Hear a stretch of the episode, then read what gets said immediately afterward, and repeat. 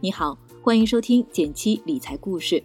不知道你有没有过这样的疑问：想学理财，不知道怎么开始，无限期延后；自学了一些内容，但很零散，想知道正确的方法；手上有了几万、几十万存款，却不知道怎么打理。好消息来了，减七三天理财集训营已经上线，和大家见面了。你的疑问都有答案，想抢先体验内容吗？想知道自己的钱如何打理投资吗？想要免费领取十二个减七原创理财工具包，预约直播分享，get 更多福利吗？打开微信，扫描声音简介中的图片二维码，添加减七助教，加入三天理财集训营专属社群。助教的微信号是 j 幺七七幺七九幺 j 幺七七幺七九幺。三天理财集训营目前是内测期。参与完全免费的哦，赶紧扫码入群吧。最近我忽然有个奇怪的感觉，这场疫情过后，我们对钱的看法都变了。很多人要么看开了，觉得钱不重要，快乐最重要，所以选择重新思考工作的意义；要么觉得钱很重要，决定开始疯狂赚钱、疯狂省钱。前者，比如我的朋友小杨。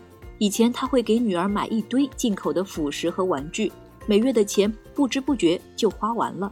这段时间什么都没买，但是孩子却特别开心，因为父母都能在家陪他玩儿。从来没有这么强烈的体会到，有些东西是用钱买不来的。他跟我感叹道：“前段时间我写了一篇关于辞职的文章，收到了好几百条留言，也有很多人表达了类似的想法。”后者，比如最近在看房子的阿喵，中介说，最近存量的二手房，只要房东有诚意卖的，几乎都被抢光了。感觉背上房贷，有了自己的资产，心里就踏实了。现在没别的想法了，好好工作，好好赚钱吧。但似乎无论是哪一种，有一个决定却是共同的：减少消费。包括我自己。最近接到信用卡还款提醒的时候，简直怀疑自己看花了眼。如果说二到三月都宅在家里，账单金额低一点还可以解释；四月份每天正常外出上班，也仍然没花多少钱，创下了我近三年消费记录历史的新低。想起之前读过一本书《第四消费时代》，讲的是日本的消费变迁史，作者把一九一二年至今的日本社会消费。划分为四个时代：一九一二到一九四一年，第一消费时代，对应的特点是依然存在温饱问题，消费大城市倾向；一九四五到一九七四年，第二消费时代，人们拥有了更多的彩电和更大的汽车；一九七五到二零零四年，第三消费时代，年轻人开始追求个性和品牌；二零零五年以后，第四消费时代，朴素化、休闲化。追求精神消费。书里提到，从第三消费时代迈向第四消费时代，转型期会出现的一个特点就是从高档到简约、炫耀型的消费，真的很难再打动消费者的钱包。我的衣橱一直都是主要由优衣库构成，一些重要场合需要职业装的话，我的选择也只是它旗下的终端品牌 Theory。曾经有一次跟金融机构的朋友吃饭，他上下打量了我一番，问：“你的衣服挺好看的，平时买什么牌子啊？”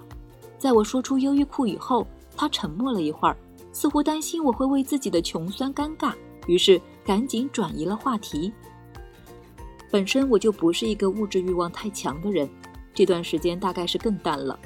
我们这样的人努力工作的动力是可以不做不想做的事，也是所谓的松弛感。